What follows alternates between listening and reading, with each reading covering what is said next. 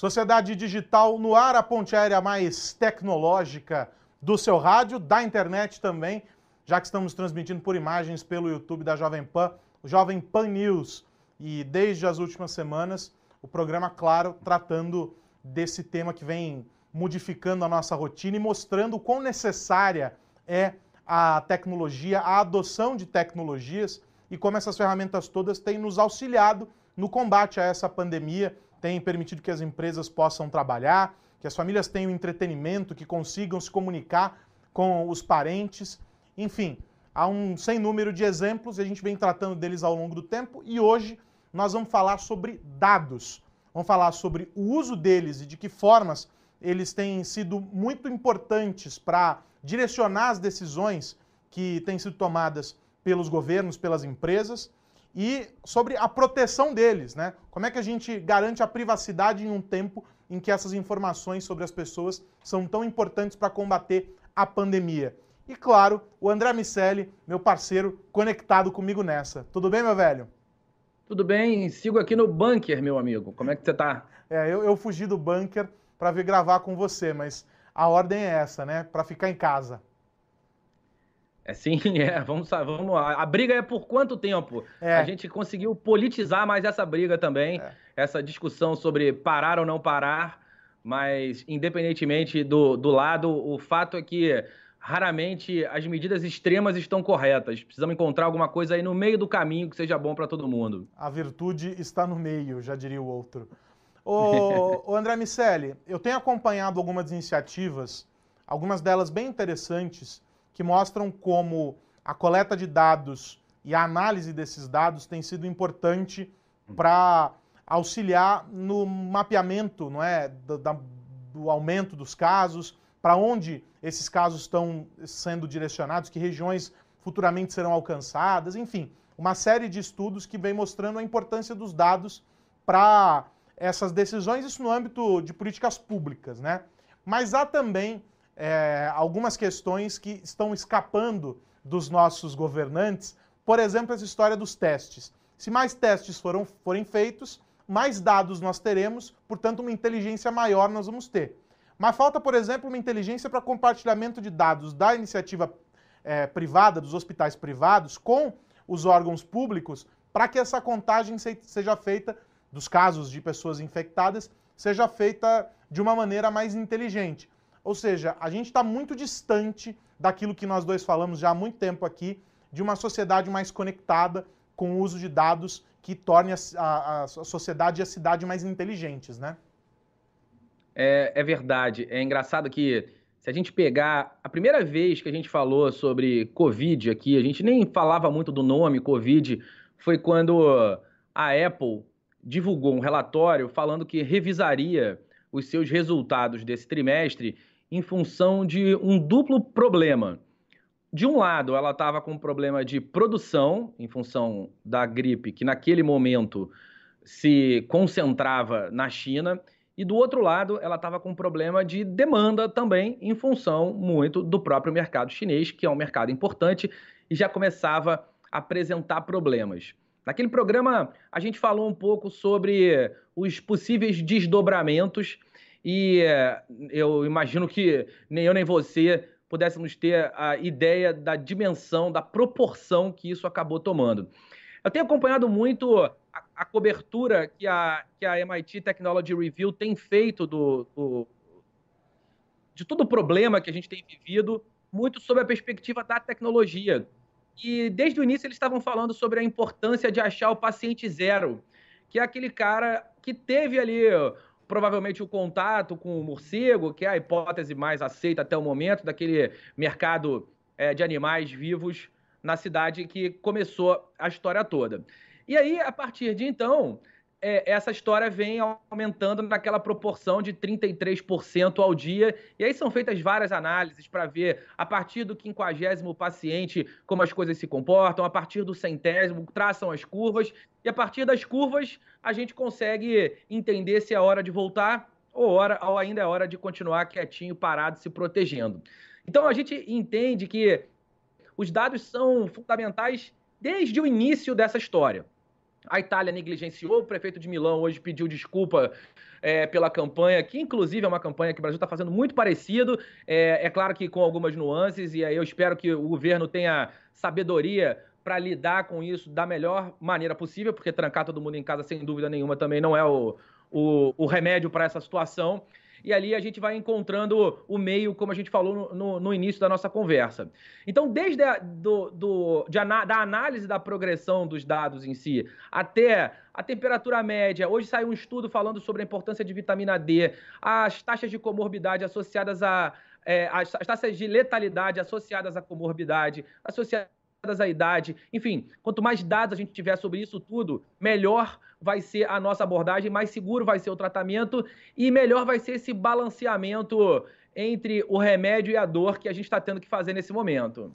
E quando você fala sobre é, os dados referentes a pesquisas, é muito curioso pensar que o Brasil também está produzindo muitos desses estudos.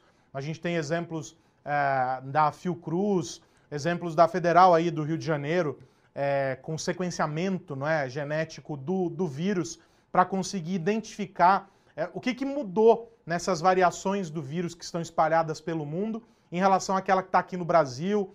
Ou seja, tudo isso é informação que depende de investimento, que também é algo que a gente vem falando há bastante tempo aqui e que o Brasil, apesar de ter é, deixado de investir como deveria nessas frentes, consegue ainda produzir resultados importantes, como foi a época do Zika. Eu me lembro da, da doutora Maiana Zatz, professora aqui da USP, coordenadora de um laboratório aqui na USP, em São Paulo, a doutora falava sobre a falta de dinheiro para comprar reagente para fazer é, as pesquisas que precisavam ser feitas à época com o vírus da Zika. E agora a gente está enfrentando isso novamente com o coronavírus. Os pesquisadores, diante de um cenário em que falta dinheiro para poder trabalhar, é, eles estão é, conseguindo gerar essas informações e o Brasil tem sido importante é, para fomentar esse universo é, é, gigante de dados e de pesquisas de informações que têm sido colocadas para poder ajudar a entender o que, que é o coronavírus, o que, que é a Covid-19,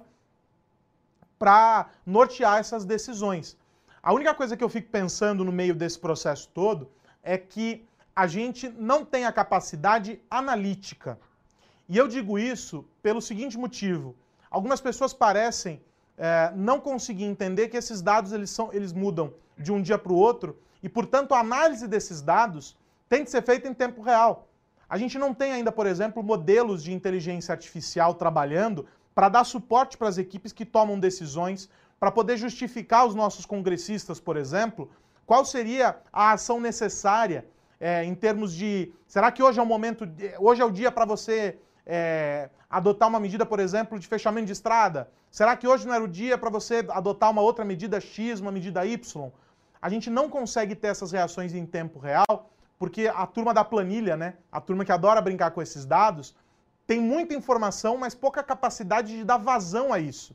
Eu tenho assistido isso no mundo todo e a gente vê, por exemplo, a China conseguiu dar respostas mais rápidas, mas eles já estão muito na nossa frente no uso de inteligência artificial, eles já estão muito na nossa frente, inclusive uma questão que eu quero colocar aqui uh, mais adiante, que para mim é problemática, ou seja, não é benefício nenhum em estar na nossa frente nesse caso, que é o controle absoluto sobre as informações geradas pela população.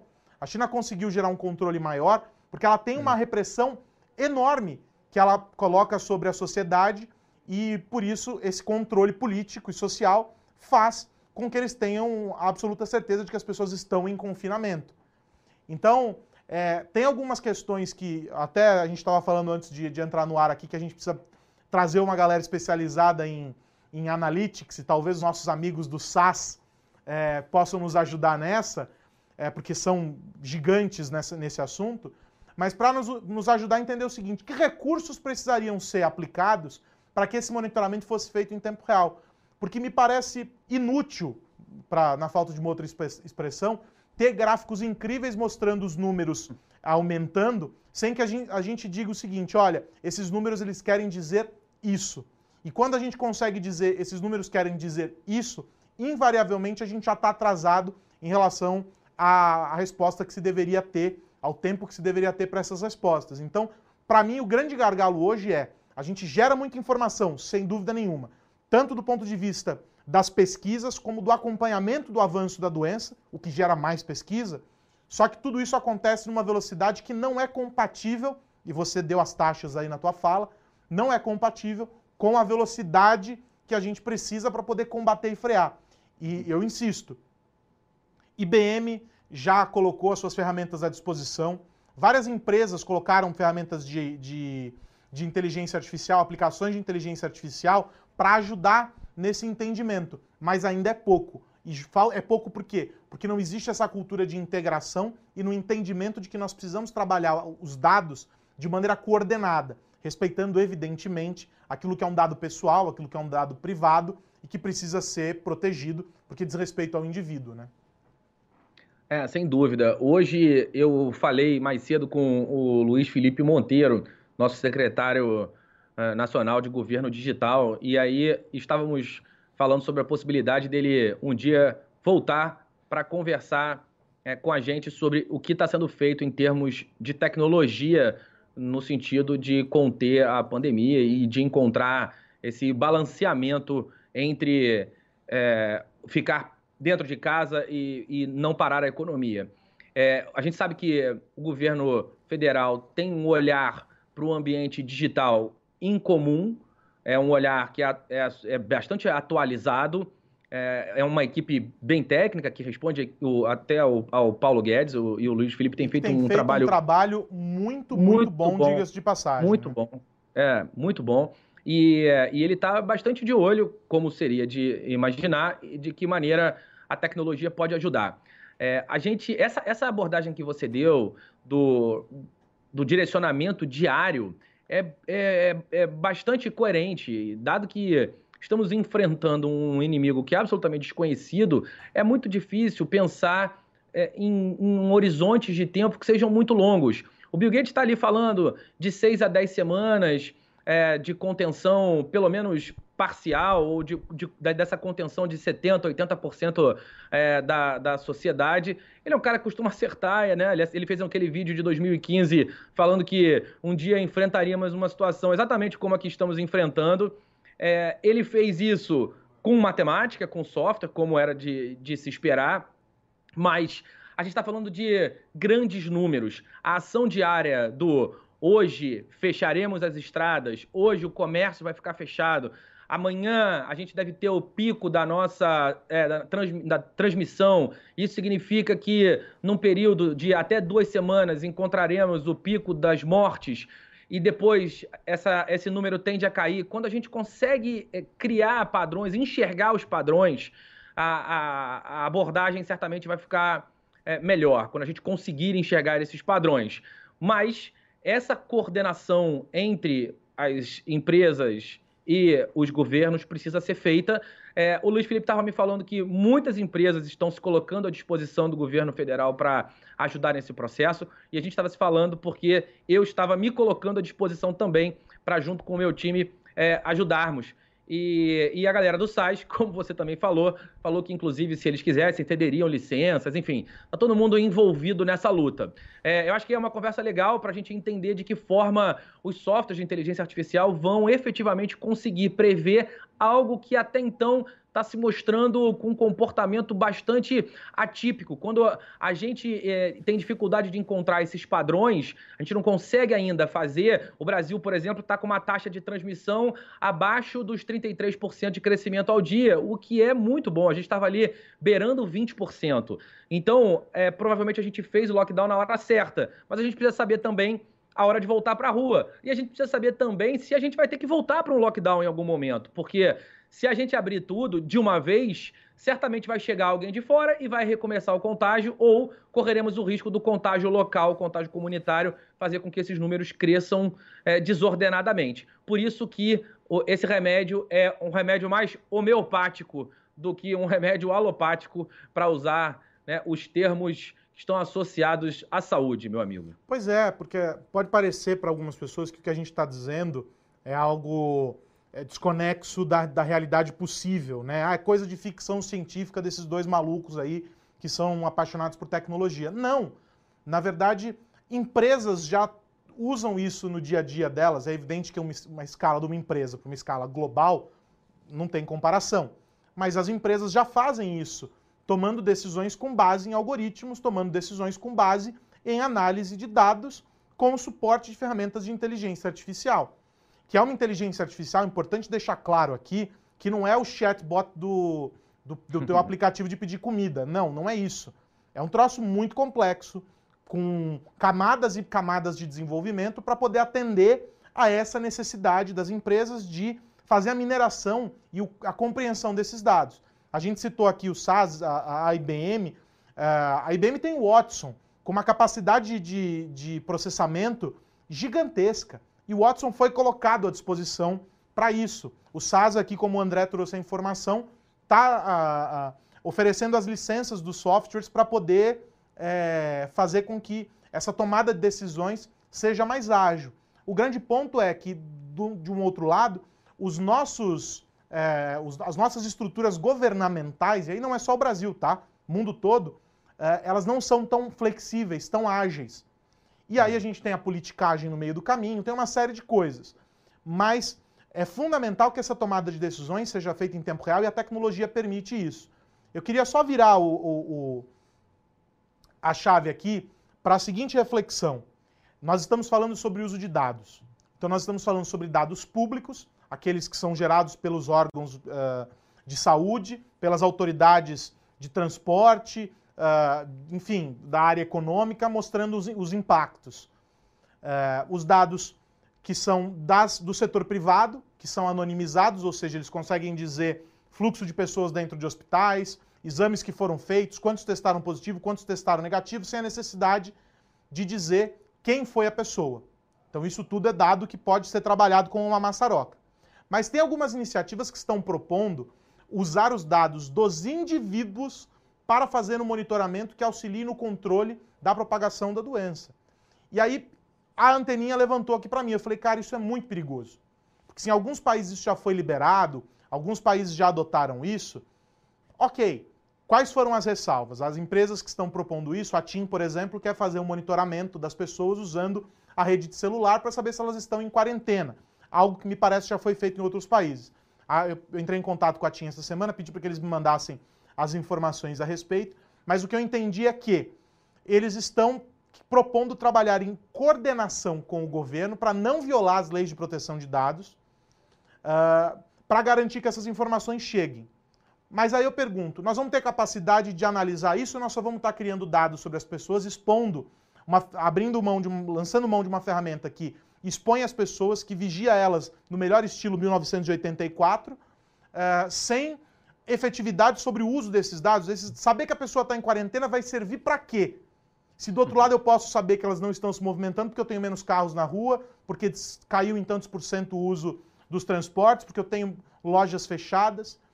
Eu sou muito reticente quanto a iniciativas que uh, colocam as pessoas em uma, em uma posição de vulnerabilidade diante de um cenário macro. Eu sou muito reticente com isso. Por exemplo, acho muito perigoso o uso de tecnologias de reconhecimento facial por aí, sem qualquer tipo de governança, sem qualquer tipo de uh, proteção e de entendimento sobre para onde estão indo essas informações. Porque são tecnologias que nos colocam em vulnerabilidade. Aros, para eu fechar aqui, tá, André? Aros, não é possível, então, é, monitorar as pessoas por meio da rede de celular sem que esse, esse, esse recurso que a TIM quer usar esteja va validado? É possível, já é feito. A polícia usa isso para fazer rastreamento de criminosos. Nós falamos isso há um, dois anos, por ocasião, se não me engano, do, da investigação de Marielle, não foi isso? Sim. Uh, coisa de um ano, mais ou menos, o programa que a gente fez sobre é, isso, usando um ano e pouco. Como, a, como a polícia estava usando a tecnologia. Então, é possível. A questão é, nós vamos afrouxar as regras do jogo agora que a coisa piorou, colocando as pessoas em uma situação de vulnerabilidade? Eu acho isso muito perigoso. É, e se a gente pensar, né, a, a, o monitoramento pode ser feito por aí, mas quando a gente individualiza a avaliação, a, o monitoramento pode ser feito através de câmeras que meçam a temperatura das pessoas que estão circulando numa determinada região e aí vão passar isso para as autoridades para que elas, naquele momento, tomem a decisão de abordar essa pessoa, de dizer que ela precisa, ela precisa ser isolada, enfim, a China está fazendo isso naquele modelo um pouco mais truculento, que a gente sabe, né? A galera fica ali meio que com um termômetro no meio da rua avaliando as pessoas. Algumas lojas estão fazendo isso em alguns lugares. Singapura aparentemente está tendo sucesso no combate porque está fazendo muito teste e aí está fazendo testes que são mais simples no primeiro momento, como um teste de temperatura e tomando decisões em função é, dessa, dessa avaliação. Então eu concordo com você. É, é, é um tempo bastante complexo e, e de novo, vou voltar para o meu pensamento do início da nossa conversa. Raramente a solução está nos extremos. É, para falar da, da, própria TINC e das operadoras de telefonia em geral, que naquele momento, Marielle, foram fundamentais para a investigação.